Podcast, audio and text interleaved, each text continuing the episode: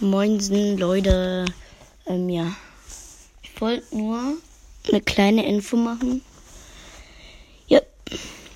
Wir fahren sozusagen in Urlaub. Jetzt habe ich noch zwei Tage frei. Ne. Und ja. Weil heute ist ja Vatertag. Dann ja.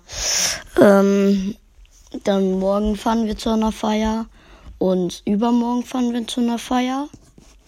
Und deswegen, und am Freitag, wo wir zu der Feier fahren, fahren wir in Heidepark. Aber ja, das ist nicht so schön.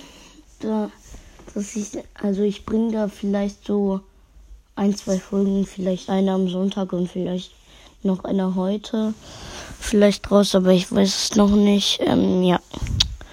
Wollte ich nur fragen. Nicht fragen, also sagen hier, ob ihr das okay findet, weil, ja. Ihr wisst das ja. Und ja. Ich bin auch müde. Egal.